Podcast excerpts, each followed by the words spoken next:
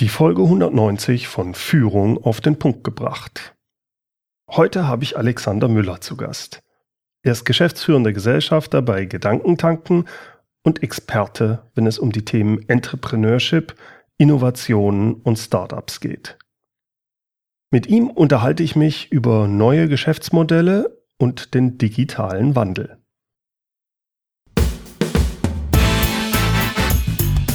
Willkommen zum Podcast Führung auf den Punkt gebracht.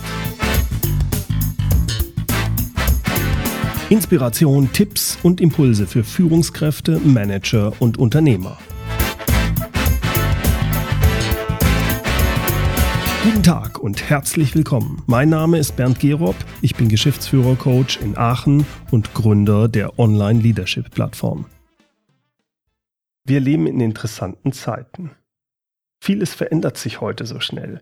An allen Ecken kommen neue Technologien auf den Markt und neue Geschäftsmodelle entstehen. In meinem heutigen Interview habe ich den Querdenker und Unternehmer Alexander Müller zu Gast. Wir sprechen über Innovationswachstum und die Veränderung in den Unternehmen wie auch in unserer Gesellschaft. Gemeinsam mit Stefan Friedrich ist Alexander Müller geschäftsführender Gesellschafter bei Gedankentanken. Stefan Friedrich und die Rednernächte von Gedankentanken habe ich ja schon mehrfach im Podcast erwähnt. Die Gedankentanken-Rednernächte sind, wie ich finde, herausragende Events und Inspiration pur. Wenn Sie da noch nicht bei mindestens einer Mal dabei gewesen sind, ja, dann haben Sie wirklich was verpasst. Alexander Müller beschäftigt sich viel mit Innovation. Er ist der Überzeugung, dass wir aufgrund der digitalen Revolution und dem exponentiellen Innovationswachstum in einer epochalen Zeit leben. Die Auswirkungen davon, die können wir noch gar nicht richtig erahnen. Neben seiner Tätigkeit bei Gedankentanken berät und begleitet Alexander junge Startups und deren Gründer. Er ist auch einer von weltweit 25 offiziellen Google Product Strategy Experts. Er ist Dozent bei der Steinbeis Hochschule Berlin und ist Geschäftsführer von drei Unternehmen. Freuen Sie sich mit mir auf das Gespräch mit Alexander Müller. Alexander, die Geschwindigkeit, in der neue Innovationen entstehen und sich verbreiten, die nimmt nicht linear, sondern exponentiell zu. Viele können mit diesem Begriff oder mit der Unterscheidung nicht so viel anfangen. Erklär doch mal ganz kurz, was genau bedeutet das eigentlich? Ein ganz einfaches Beispiel. Stelle vor, du hast einen Cent und ich verdoppel dir den 50 Mal. Mhm. Ja, also 1 Cent, 2 Cent, 4 Cent, 18 Cent, 16 Cent, 32, 64, 1 Euro und so weiter und so fort. Wenn du 50 mal einen Cent verdoppelst, das ist ziemlich viel. Hast mhm. du eine Vorstellung, wie viel das ist? Also ich kenne diese Geschichte, glaube ich, von dem, mit dem Schachbrett. Äh, ich habe die genaue Zahl jetzt nicht, aber sie ist in jedem Fall höher, als ich sie mir momentan vorstellen kann. Irgendwas in den Milliarden oder etwas oder vielleicht sogar noch mehr. Genau. Also sind 11 Billionen Euro. Das ist mehr als das gesamte Vermögen aller Milliardäre zusammen. Und das kann man sich nicht vorstellen. Ja, du hast, ja. hattest dieses Beispiel vom Schachbrett im Kopf. Das kennen viele. Wenn man ein Schachbrett hat und ein Korn, zwei Korn, vier Körner, das heißt immer Reiskörner auf ja. jedes Schachbrett legt und das verdoppelt, dann ist das nachher mehr als die Weltreisernte äh, an Reis produziert. Mhm. Das heißt, du kannst dieses Beispiel, intellektuell konntest du das Problem lösen, aber du konntest dir das nicht wirklich vorstellen. Ja. genauso ist es mit Exponentialität generell. Unser Kopf denkt linear und selbst bei dem Beispiel mit dem Cent, gefühlt ist diese Kurve linear. Und wenn man sich, jetzt haben wir einen Podcast hier, jetzt kann man das visuell nicht zeigen, wenn man sich so eine gerade Linie vorstellt, das ist eine lineare Linie und eine exponentielle Linie, die sieht relativ lange linear aus, bis sie irgendwann so einen Tipping Point bekommt und richtig nach oben steil hm. hochgeht. Hm. Und ähm, dieses Phänomen ähm, hat man auch bei dem Thema Innovation. Das heißt, Innovation ist schon in der gesamten Menschheitsgeschichte exponentiell gestiegen. Das heißt, die Geschwindigkeit, wie neue Megatrends entstehen hm. ähm, und auch die Geschwindigkeit, wie sich Megatrends in der Welt durchsetzen, diese Geschwindigkeit ähm, hat exponentiell zugenommen. Das kann man in der gesamten Menschheitsgeschichte kann man das, kann man das sehen. Das heißt, wenn damals das Rad erfunden wurde, hat das noch Jahrhunderte gebraucht, bis wirklich jeder auf dem Erdball verstanden hat, okay, jetzt sollte ich, äh, wenn ich mein Feld bestelle, vielleicht mit Rädern arbeiten oder wenn ich Dinge von A nach B transportiere, ähm, kann ich das besser mit dem Rad machen und nicht mit irgendwelchen viereckigen Dingern. Und ähm, das hat damals noch Jahrhunderte gebraucht. Heute Megatechnologien wie Mobile, wie Big Data ähm, oder ne, oder andere Technologien, mhm. die gerade entstehen, setzen sich innerhalb von wenigen Tagen oder innerhalb von wenigen Monaten durch. Und wenn man das mal in die Zukunft projiziert, dann hat man eine Vorstellung davon, was da in Zukunft auf einen zukommt. Das heißt, dieses Thema Exponentialität, also die, Leute denken linear, man hat das Gefühl, die letzten zehn Jahre ist in Bezug auf Digitalisierung und Technologie viel passiert, aber eigentlich war das langsam zu dem, was da in Zukunft noch kommt. Denn die Welt ist exponentiell und wir vermuten, dass linear ist. Das wird aber nicht kommen. Was hat das genau dann für Auswirkungen jetzt für einen Unternehmer oder für ein Unternehmen in Deutschland allgemein? Worauf müssen die jetzt achten, wenn man das sich vor Augen hält, dass wir es mit exponentiellem Wachstum in allen möglichen Branchen zu tun haben? Und vor allem, für Puh. welche Branchen gilt das besonders aus deiner Sicht? Also, also meine These ist, dass ähm, wir das alles fundamental unterschätzen ähm, und dass dieser Wandel jede Branche trifft. Also ja es wird sich alles verändern. Das hat sich die letzten Jahre schon alles verändert. Es wird die nächsten Jahre noch zunehmen. Das heißt, wie wir zusammenarbeiten, wie wir kollaborieren, wie wir miteinander kommunizieren, wie wir verkaufen. Ähm, der Arbeitsmarkt wird sich verändern. Ähm, die Märkte werden sich die haben sich schon immer verändert, aber die Geschwindigkeit, wie sich Märkte mhm. verändern, wird zunehmen. Und umso, sage ich mal, unagiler ich aufgestellt bin als Unternehmen, umso schwieriger werde ich es haben, in Zukunft da mitzukommen. Also ich bin davon überzeugt, dass die, die stärkste Währung in Zukunft wird das, wird, die Währung Agilität sein. Also wie, ja, wie schnell kann sich ein Unternehmen ähm, dem Wandel anpassen? Wie schnell kann ich mich auf neue Marktsituationen einstellen? Ja. Wie schnell ist ein, ein, ein, ein, ist ein, ein Team von Mitarbeitern in der Lage, die neue Software zu lernen, die plötzlich ähm, es erfordert, genutzt zu werden? Mhm. Ähm, das heißt, das Thema Agilität wird, glaube ich, ganz, ganz maßgeblich sein. Und das zieht sich natürlich durch alles durch. Das heißt, meine IT muss agil sein. Mein Team muss in der Lage sein, sich schnell auf Situationen neu einstellen zu können. Ähm, man muss schneller Teams umbauen können, ganze Unternehmen umbauen können. Das erfordert agile Projektmanagementmethoden. Das heißt, Projekte sind nicht sozusagen starr geplant, sondern ähm, ja, Projekte sind unglaublich schnell, dynamisch, erfordern kurzfristige Entscheidungszyklen und mhm. so weiter und so fort. Das heißt, ich muss agil führen können. Die Mitarbeiter müssen das aber auch können. Das heißt, sie müssen sehr eigenverantwortlich arbeiten, um in Zukunft schneller Entscheidungen zu treffen und so weiter. Also ich glaube, dass ähm, Du fragst, welche Branche trifft es äh, immens. Generell, glaube ich, trifft es jede Branche. Mhm. Es gab Branchen, die wurden schon längst getroffen. Ja, also so viele Videotheken findet man jetzt nicht mehr am Straßenrand, wenn man durch eine Stadt fährt. Ähm, da, da, gibt es schon ganz schön Branchen, die sich verändert haben. Schuheinzelhandel ist auch nicht mehr so einfach, wie es mal war. Auch das ist online abgewandelt und äh, ab, abgewandert und so weiter. Das heißt, es gibt Branchen, die schon hart getroffen wurden. Mhm. Ähm, aktuell, was ich merke, also ich halte, halte Keynotes zum Thema Innovationen und Startups und ich finde immer ganz interessant, was für Firmen mich anfragen, weil ähm, ich halte diese Keynotes meistens werde ich von CEOs, von Vorständen gebucht, um, mhm. sage ich mal, die Belegschaft aufzu, aufzuwecken. Und aktuell sind so 60, 70 Prozent meiner Anfragen sind aus der Finanzbranche, das heißt Versicherungen oder Banken. Okay. Und das ist mal so ein ganz guter Indikator, wo gerade wo es nächste äh, Mal einschlägt, wo es gerade heiß wird. Und die haben natürlich äh, immense Herausforderungen. Bill Gates hat 1994 schon gesagt gesagt, äh, Banking is necessary. Banken nicht, also mhm. Banks are not, also ähm, Banking, also Banking wird benötigt, Banken aber nicht. Ja. Und das äh, merken die Banken gerade. Also da bin ich auch in Kontakt mit, mit relativ großen Vorständen von großen Banken und es ist sehr spannend, was da zum Beispiel gerade passiert. Hast du nicht auch den Eindruck, dass es diese großen schwerfälligen Konzerne, die zurzeit durchaus noch sehr erfolgreich sind, dass es auch Fluch und Segen ist, äh, dass ich das Gefühl habe, die schaffen das gar nicht, das Ruder so schnell rumzugreifen, rumzureißen. Oder siehst du das anders? Nein, die, die Gefahr sehe ich absolut, dass sie es nicht schaffen. Das Grundproblem ähm, ist, glaube ich, dass diese Erkenntnis noch nicht da ist, dass sich alles so radikal ändert. Das heißt, mhm. die sind teilweise, obwohl es 2009 die Bankenkrise gegeben, äh, gegeben hat, ähm, haben die sich relativ schnell wieder erholt, ähm, haben relativ schnell ähm, sind die wieder in wirtschaftlich positiven Bereich gekommen, wurden stark, äh, staatlich stark unterstützt mhm. ähm, durch sämtliche Förderprogramme, wurden gerettet. Das heißt, die sind wieder sehr schnell in ihre Komfortzone gekommen. Ja. Und innerhalb der Komfortzone ähm, lässt sich Veränderung nicht so leicht gestalten. Mhm. Und äh, wenn ich jetzt im Bankenvorstand bin, noch drei Jahre äh, äh vor meiner, bis zur Rente habe, mit welcher einer Motivation sollte ich jetzt einen dramatischen Transformationsprozess einleiten? Denn der ja. ist erstmal mit Widerstand, mit Herausforderungen, mit Unbekannten versehen, wo ich zumindest im kurzfristig betrachtet erstmal fast nur verlieren kann und hinten raus ich sozusagen als der Gewinner hervorgehen kann. Und ja, mit welcher Motivation sollte man jetzt einen schwerfälligen alten Konzern transformieren? Ja.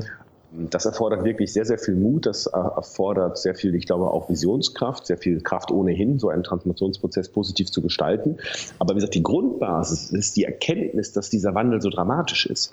Und ähm, ich habe letztens noch von einem recht hohen Vorstand gehört, äh, also dieses Thema Digitalisierung, inzwischen habe ich ja schon das Gefühl, das wird ein wenig gehypt. Und ich, ich, weiß, was er meinte. Also er meinte nicht, äh, dieses Internet setzt sich nicht durch. Also so war das bestimmt nicht gemeint. Aber es war schon sein Gefühl, dass es doch nicht alles so schlimm kommen wird, wie doch viele sagen. Und ich glaube, das ist eine fundamentale Fehleinschätzung. Ja, Wir können uns nicht gut genug auf das vorbereiten, was kommen wird. Ich glaube, da gibt es auch einfach einen Unterschied zwischen kleinen mittelständischen Unternehmen oder inhabergeführten Unternehmen noch, die wirklich auch eine langfristig sagen, ich will auch noch in 30 Jahren, dass das Unternehmen lebt. Und wenn da ein CEO ist, der einen Fünfjahresvertrag hat, seine zwei Jahre schon durch hat, dem geht das am allerwertesten, glaube ich, vorbei, was langfristig ist, weil verständlicherweise er wird, er ist Angestellter, er ist nicht Unternehmer. Und in so einem großen Konzern, äh, da regieren die Aktien, reagiert der Markt, äh, dann werden die Aktien halt abgestoßen. Da sehe ich eine riesen Gefahr, dass so ein große Konzerne das Ding gar nicht richtig schnell rumgerissen bekommen, weil ganz oben überhaupt nicht der Bedarf gesehen wird, aus rein egoistischen Gründen, verständlicherweise, weil es den eigentlichen Unternehmer in diesen Unternehmen gar nicht mehr gibt ich merke aber halt auch eine Gegenbewegung, also ich gebe dir da völlig recht, ich merke halt auch eine Gegenbewegung von Unternehmenslenkern, die genau diese Dimension erkannt haben mhm. und die einfach nicht stillsitzen können. Also wenn ich ja. einmal erkannt habe und ein, ein, ein, ein wenig emotionale Bindung zu meinem Unternehmen habe, also ich bin mhm. Beispiel gerade ganz in Kontakt mit einem, einem großen Bankenvorstand, ähm, der genau das erkannt hat und der jetzt wirklich mit, mit allen Mitteln, die ihm zur Verfügung stehen, versucht, diesen, diesen Wandel einzuleiten. Mhm ähm, aus tiefer Überzeugung, ähm, dass das der einzige Weg ist, ähm, ja, um sich zukunftsfähig aufzustellen. Ne? Ja. Und ähm, ich finde das zum Beispiel extrem bewundernswert, diesen, diesen Mut aufzubringen, diese Kraft ja. aufzubringen, weil natürlich auch mit Widerständen da zu kämpfen absolut, hat. Absolut, absolut. Ähm, das, das ist schön zu, zu, zu, zu betrachten und davon gibt es sicherlich einige, aber es, ich, meine Wahrnehmung ist schon, dass das eine ein kleiner, ein kleiner Teil der Manager ist, äh, mhm. die so denken und die so vorangehen. Ich glaube aber, das wird sich wandeln, denn der Markt wird immer heißer, die Herausforderungen werden immer heißer. Also wenn man sich die Bankenindustrie anschaut, die zehren aktuell noch sehr stark von ihrem Eigenkapital, gerade die, die Sparkassen und Raiffeisenbanken.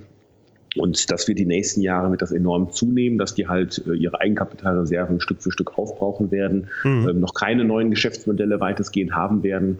Und da wird irgendwann ähm, die Erkenntnis einsetzen, dass wenn man überleben möchte, man sich radikal verändern muss. Und ich glaube schon, dass in den nächsten drei, vier, fünf Jahren einiges zu erwarten haben, was Veränderung und auch Bewusstseinswandel ähm, in diesem Bezug äh, kommen wird.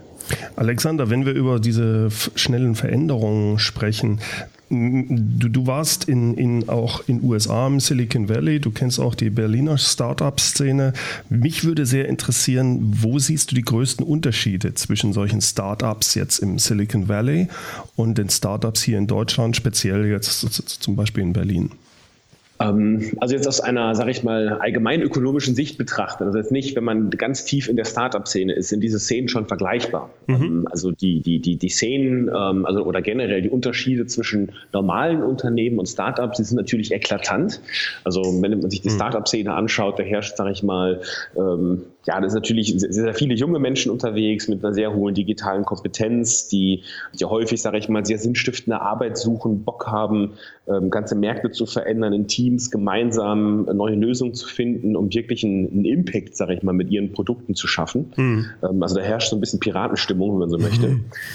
Also das, das man so aus der, aus der normalen Perspektive betrachtet. Aber natürlich gibt es in den Ökosystemen, wenn man jetzt mal Berlin und Silicon Valley vergleicht, natürlich schon eklatante Unterschiede, also innerhalb der, dieser Startup-Welt. Und beispielsweise das Thema Finanzierung. Ähm, ich habe die aktuellen Zahlen nicht vorliegen, aber es ist ein Vielfaches pro Einwohner gerechnet, was ähm, an Venture Capital, also an, an Risikokapital in die Startup-Szene fließt. Mhm. Das heißt, in Deutschland habe ich ganz andere Herausforderungen, äh, wirklich große Startups zu finanzieren. Ja. Jetzt muss man sagen, jetzt muss man ein bisschen in die Tiefe gehen, wenn man wirklich eine Idee hat, wenn man, ähm, sage ich mal, das erste Startkapital äh, braucht, man spricht da von der Seed-Finanzierung, ich sage mal die erste halbe Million, die man braucht, um vielleicht eine Idee zu entwickeln, die ersten Mitarbeiter einzustellen, um, um zu beweisen, dass man am Markt ein funktionierendes Produkt hat.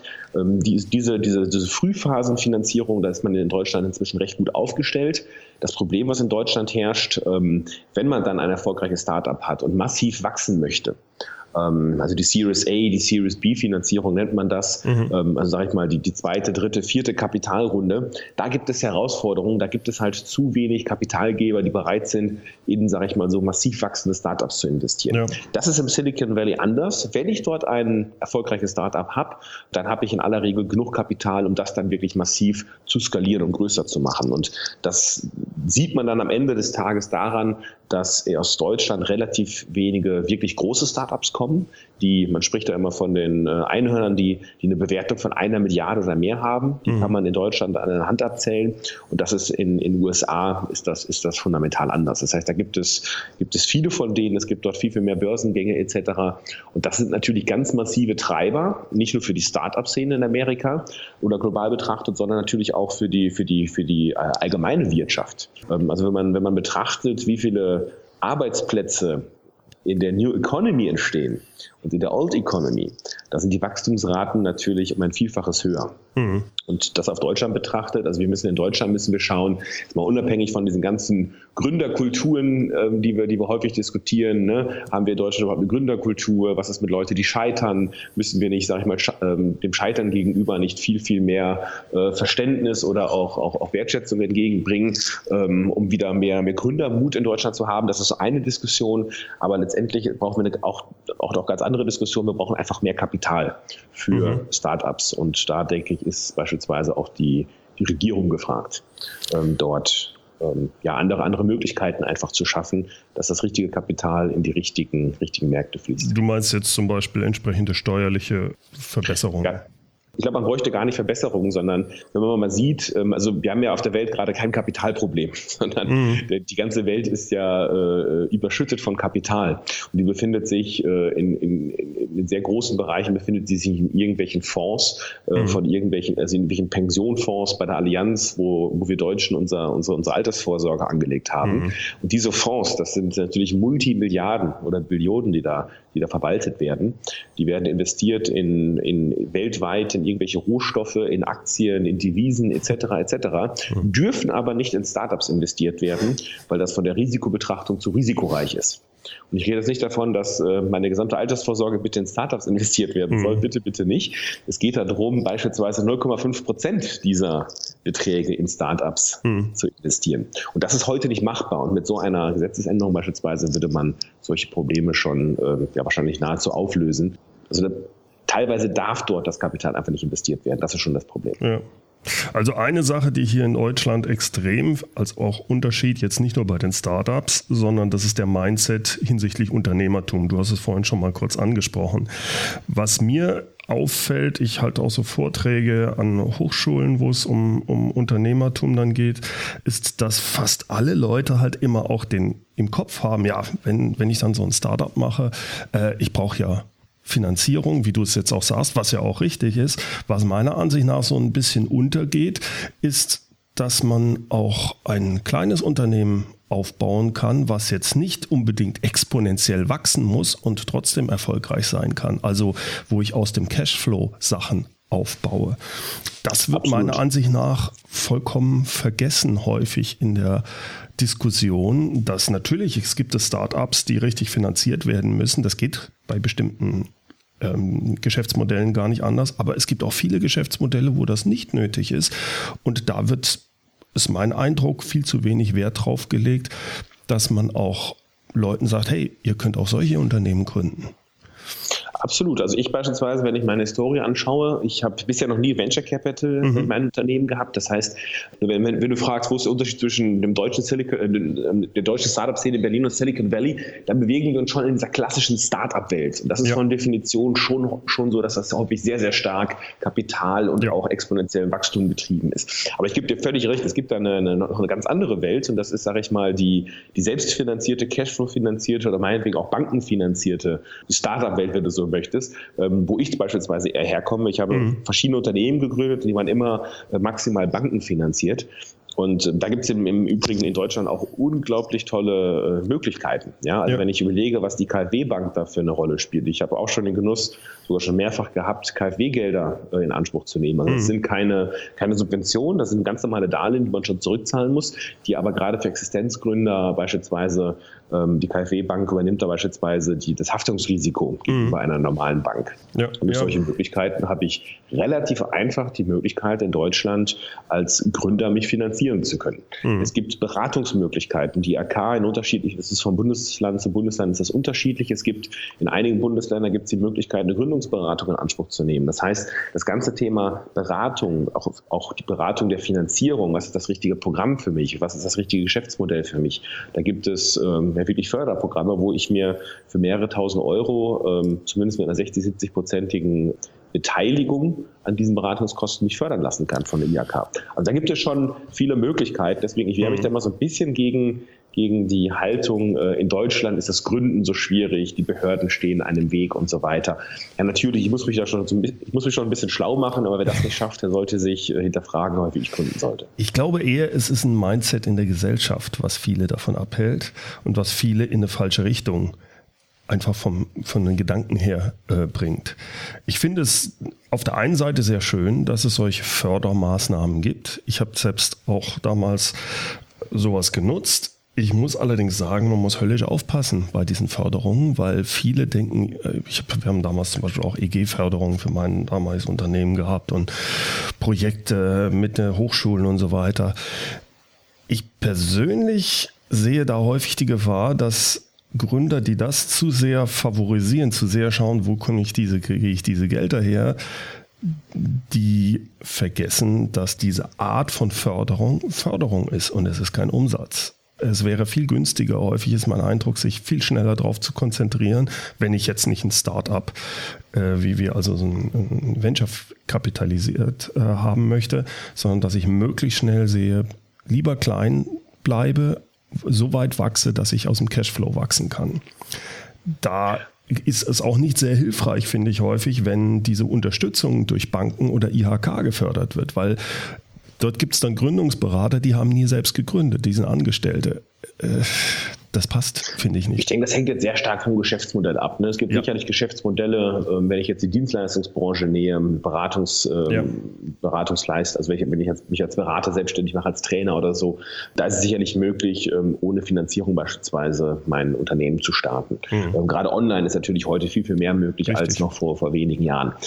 Ich habe beispielsweise aber auch schon in der Gastronomie gegründet, im, im mhm. Fitnessbereich, im, im Bereich äh, Fitnessstudios, ein sehr, sehr modernes Konzept im EMS-Bereich umgesetzt. Okay. Und das erfordert natürlich schon von Anfang an ähm, einfach Kapital, um zu investieren. Ja. Ne? Das sind jetzt keine verrückten Summen. Ja. Ähm, aber ich denke, es kommt sehr stark aufs Geschäftsmodell an.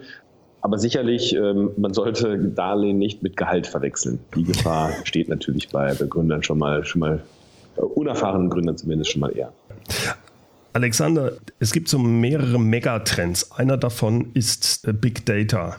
Was hat, was bietet das aus deiner Sicht zurzeit für Möglichkeiten für unsere Gesellschaft? Und was haben wir hier in Deutschland vielleicht auch für Probleme damit, wenn wir jetzt an Datenschutz denken? Ich muss sagen, ich bin kein Datenschutzexperte, deswegen kann ich da wirklich wenig zu sagen. Ich beschäftige mich auch sehr wenig mit dem Thema Datenschutz, weil ich äh, tatsächlich das als, als, als Denkbarriere empfinde. Und da haben wir in Deutschland wahrscheinlich auch Herausforderungen mhm. im internationalen Wettbewerb. Wir legen sehr großen Wert auf Datenschutz. Das hat natürlich sehr, sehr viele Vorteile und ich, ich, will, ich bin generell auch nicht kritisch äh, gegenübergestellt. Ähm, auf der anderen Seite glaube ich, dass das ein Innovationshemmer ist. Und wir müssen aufpassen, dass es natürlich im internationalen Wettbewerb uns nicht abhängen lässt. Mhm.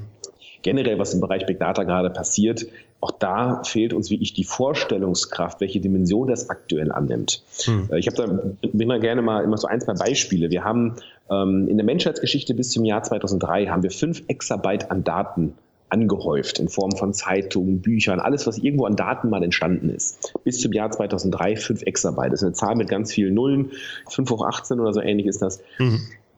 Im Jahr 2010 haben wir schon alle zwei Tage 5 Exabyte an Daten quasi angesammelt auf der Erde. Aktuell sammeln wir alle 10 Minuten 5 Exabyte. Ja? Das sind natürlich nicht alles intelligente Daten, das sind keine Bücher, die plötzlich geschrieben werden, sondern das sind Daten, die gespeichert wurden aufgrund von Sensorik, die in irgendwelchen Geräten stecken. Hm. Zum einen werden unsere Geräte mit immer mehr Sensoren ausgestattet. Also so ein Smartphone hat heute etliche Sensoren drin, wo ja irgendwo alles gemessen werden kann. Äh, Geschwindigkeit, Bewegung, geografische Lokalität des Smartphones hm. etc. etc. Und auch andere Geräte, ob es der Rauchmelder ist, den man installiert, das ist, weiß ich nicht, die, die Smartwatch, äh, die Fitnessbänder und so weiter, da sind überall Sensoren drin und diese Daten, die werden irgendwo gespeichert. Hm. hm. Und wenn man sich heute mal anschaut, welche Dienstleistungen dadurch plötzlich plötzlich möglich sind. Und was da in Zukunft noch alles auf uns zukommen wird. Ja, also der, es, es gibt ja, sage ich mal, es gibt ja Berichterstattungen, es gibt ähm, Analysen, die gemacht worden sind. Es gibt Vermutungen, dass der Wahlkampf von Trump weitestgehend oder zumindest einem großen Maße ein Erfolg von extrem smarten Marketing ist, hm. was auf Basis von Big Data überhaupt erst möglich war. Was ja. ist da passiert? Man hat sozusagen ähm, mit, mit Social Media Daten hat man zielgruppengerechte Werbung gemacht. Deswegen hat er sich der gute Mann auch häufiger mal widersprochen. Es war völlig egal, weil die richtige Botschaft per richtigen Data-Analyse bei der richtigen Person gelandet ist. Und jeder hat quasi das als politische Meinung bekommen, was für ihn relevant ist. Ja, und das war nur möglich, weil diese Social Media Daten oder diese diese, diese Profile, die da entstehen, inzwischen so genau sind und so ähm, ja, genaue Aussagen über die Person treffen können, dass ich halt mit einer recht hohen Wahrscheinlichkeit weiß, welche politische Meinung für wen interessant ist. Mich persönlich hat Big Data an einem Punkt wirklich erwischt. Das war für mich äh, sozusagen mindblowing. Ich bin in mein Auto eingestiegen und habe eine Push-up-Nachricht von Google Maps bekommen. Sie, Sie fahren jetzt nach Köln. Das dauert circa eine Stunde zehn, 120 Kilometer, freie Fahrt, keine Staus. Und ich habe gedacht, Moment, halt, stopp. Woher weiß Google Maps jetzt, dass ich das vorhatte? Weil das stimmte tatsächlich. Und äh, ich habe direkt in meinen Kalender geguckt. Ich nutze nämlich einen Google-Kalender. Da war aber kein Termin eingetragen. Das hätte ich noch logisch gefunden, dass Google da unter ja. den verschiedenen Anwendungen sich äh, Informationen zuschiebt. Nein, was ist da passiert? Google weiß, wo mein Auto steht. Weil Google halt trackt mit meinem Smartphone, wo ich bin und weiß halt, mit welchen Bewegungen ich mich wo aufhalte. Und ich stelle das Auto immer an der gleichen Stelle ab und Google weiß, wo das steht, weil ich immer mit einer bestimmten Geschwindigkeit mit diesem Auto ankomme und Google daher weiß, da muss er sein Auto abstellen. Google weiß natürlich auch, wo ich wohne, weil ich mich immer mit dem Smartphone dort abends aufhalte, zumindest am Wochenende. Das heißt, Google weiß, wo ich wohne. Google weiß auch, dass ich häufig sonntags nach Köln fahre. Das war tatsächlich damals der Fall, dass ich das sehr häufig abends gemacht habe, weil ich gependelt bin. Mhm. Ähm, Google weiß auch, dass ich mich in dem Moment in mein Auto setze, weil meine Sensorik in meinem Smartphone diese Informationen sozusagen erfassen kann, dass man sich hinsetzt. Diese Bewegung versteht mein Smartphone. Das heißt, in dem Moment war die Wahrscheinlichkeit, der setzt sich gerade ins Auto und fährt wahrscheinlich nach Köln, relativ hoch. Also biete ich doch diesem Nutzer die Information an, dass gerade kein Stau ist und er die normale Route nehmen kann. Das war für mich mindblowing. Das ist inzwischen, habe ich mich daran gewöhnt. Mit einer Wahrscheinlichkeit von bestimmt 60, 70 Prozent bekomme ich regelmäßig von Google, wenn ich mich in mein Auto setze, angezeigt, ob ich jetzt gerade ins Büro fahren möchte, ob ich nach Hause fahren möchte und wie die beste Route ist. Alexander, das ist ja zum Teil für viele wahrscheinlich auch erschreckend was da jetzt immer mehr möglich wird. Und das hat ja, muss ja auch Auswirkungen darauf haben, wie wir uns als Gesellschaft darauf einstellen. Das bedeutet besonders, wie lernen wir das jetzt nicht nur in der Schule, sondern auch nachher. Wir müssen ja mit diesem, was mit diesem Wandel umgehen können. Jetzt bist du Geschäftsführer gemeinsam mit dem Stefan Friedrich von Gedankentanken. Ihr macht da eine ganz tolle äh, Veranstaltung, war ich auch schon mehrfach, kann ich sehr empfehlen. Wie siehst du überhaupt diese Veränderung? Was muss sich zum einen in der Schule ändern, aber auch insgesamt in der beruflichen und sonstigen Weiterbildung, damit die Menschen, die, die Bevölkerung damit Schritt halten kann? Also erstmal man sollte sich natürlich intensiv mit diesen Themen beschäftigen. Und da sind schon einige wirklich sehr gesellschaftsrelevante Themen dabei. Mhm. Und äh, die gehen wir mit Datenschutz in Zukunft und mit Datensicherheit. Ähm, und, und, ich sehe da schon die Gefahr, auch unser Gesetzgeber, der hängt halt, sag ich mal, tendenziell eher hinterher, als mhm. dass er der Zeit voraus ist. Und durch diese enorme Geschwindigkeit, Technologie entwickelt sich sicherlich deutlich schneller als äh, beispielsweise die Geschwindigkeit von neuen Gesetzgebungsprozessen. Mhm. Das heißt, auch da wird Realität und Gesetz wird immer weiter auseinanderklaffen, wenn sich da nichts verändert. Die ja. Veränderung ist aktuell nicht wirklich sichtbar. Eher im Gegenteil. Mhm. Das heißt, da wird das schon, sage ich mal, gesellschaftskritische oder da werden schon gesellschaftspolitische Themen, denke ich, in Zukunft auf uns zukommen, wo noch nicht klar ist, wie sie gelöst werden. Also das darf man durchaus auch kritisch sehen. Aber eines ist klar, und das, glaube ich, muss, muss man einfach verstehen man kann das noch so kritisch sehen. Das kann auch noch so viele Probleme aufwerfen. Ich bin fest davon überzeugt, dass dieser Wandel, also zu stoppen ist ja ohnehin nicht, aber auch die Geschwindigkeit zu drosseln, wird nicht wirklich möglich sein. Das hm. heißt, wir sollten uns einfach darauf vorbereiten und davon bin ich fest überzeugt, dass diese Geschwindigkeit enorm zunehmen wird, dass die Veränderungen fundamental sein werden, dass es jeden treffen wird, jeden Lebensbereich, jeden beruflichen Bereich, jeden Markt etc. Und da schließe ich jetzt ein Stück weit der Kreis, da, da waren wir am Anfang des Gesprächs schon mal. Das Thema Agilität ist einfach unglaublich wichtig, mhm. weil ich mit diesen Veränderungen Schritt halten sollte, auch im Privatleben. Mhm. Und das hängt natürlich an. Ich meine, man muss schon ganz klar sagen, ähm, im Altersheim, auch da sollten wir vielleicht eher über Weiterbildung sprechen, weil Leute, die auch im höheren Alter sollten sich mit diesen Themen beschäftigen, sollten digitale Kompetenzen erlernen. Ähm, Kinder haben das natürlich viel, viel einfacher. Ja, also ich, ich sehe es ja jetzt schon bei Gedankentanken, du hast es gerade angesprochen, wir haben hier ein Team von 20 Mitarbeitern. Ich bin jetzt Anfang 30, äh, ich halte mich für einigermaßen IT-kompetent etc. Ich merke aber gerade, dass da eine Generation nachkommt, die ist zehn Jahre jünger als ich, die geht mit unseren Technologien, mit neuen Apps, mit, mit Apps, die wir im Marketing einsetzen und so weiter, mit Anwendungen, geht die viel, viel intuitiver und einfacher um und viel angstbefreiter, als ich das beispielsweise tue. Mhm. Und ähm, das heißt, diese neue Generation, wenn ich meinen Sohn sehe, wie der mit unserem iPad umgeht, der zeigt mir neue Funktionen, was das iPad zu bieten hat. Mhm. Ja? Wie ich da mit dem Finger ähm, den Touchscreen nutze. Ähm, da gibt es so ein paar Wischtechniken, die kannte ich vorher nicht. Die hat er intuitiv herausgefunden. Der Sohn, mein Sohn ist vier. ja, also ähm, ich glaube, da müssen wir uns um die, um die jüngere Generation müssen wir uns da, glaube ich, weniger Sorgen machen. Ja. Natürlich müssen wir eine höhere Digitalkompetenz in den Schulen erlangen, könnten heute viel, viel effizienter äh, viel, viel effizienter äh, lernen ähm, und, und, Wissen vermitteln, als wir das aktuell tun. Das ist aber kein Problem von den, von den Kindern, sondern eher von, von den Schuleinrichtungen, von den Lehrern. Das heißt, ich glaube, wir müssen einfach massiv investieren in die Weiterbildung, in die digitale Kompetenz, eher, sage ich mal, von, von Mitarbeitern äh, 30 plus. Mhm. Ähm, da, glaube ich, ist der große Hebel, weil die dürfen noch ein Jahr, paar Jahrzehnte sich im Unternehmen aufhalten und haben auch noch ein Privatleben, auch noch über das äh, berufliche Alter hinaus zu leben. Und da wird es schon, ja, denke ich, Herausforderungen geben in Zukunft. Siehst du in der Weiterbildungsbranche, dass es da dann äh, wesentlich stärker Richtung Online geht? Oder gibt es, ihr, ihr macht ja auch die Offline-Events, die sehr gut ja. laufen. Wird es eine Kombination von beidem sein? Wo, wo wird es hingehen?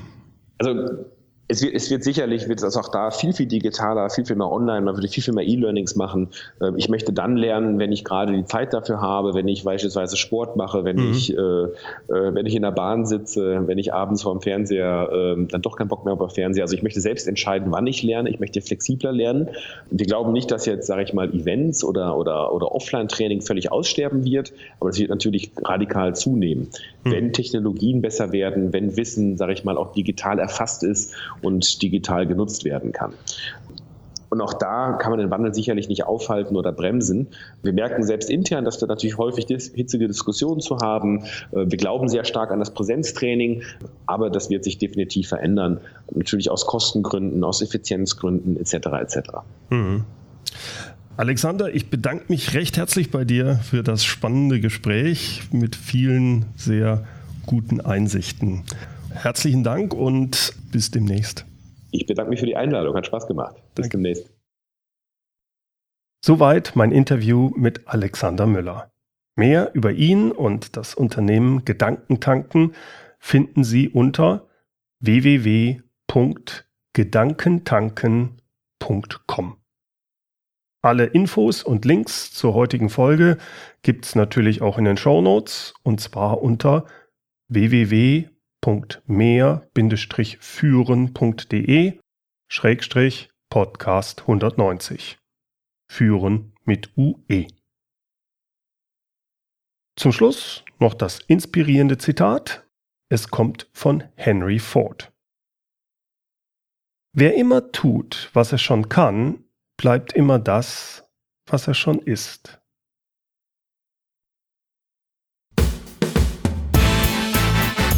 Herzlichen Dank fürs Zuhören.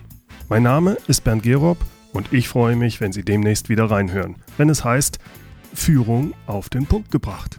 Inspiration, Tipps und Impulse für Führungskräfte, Manager und Unternehmer.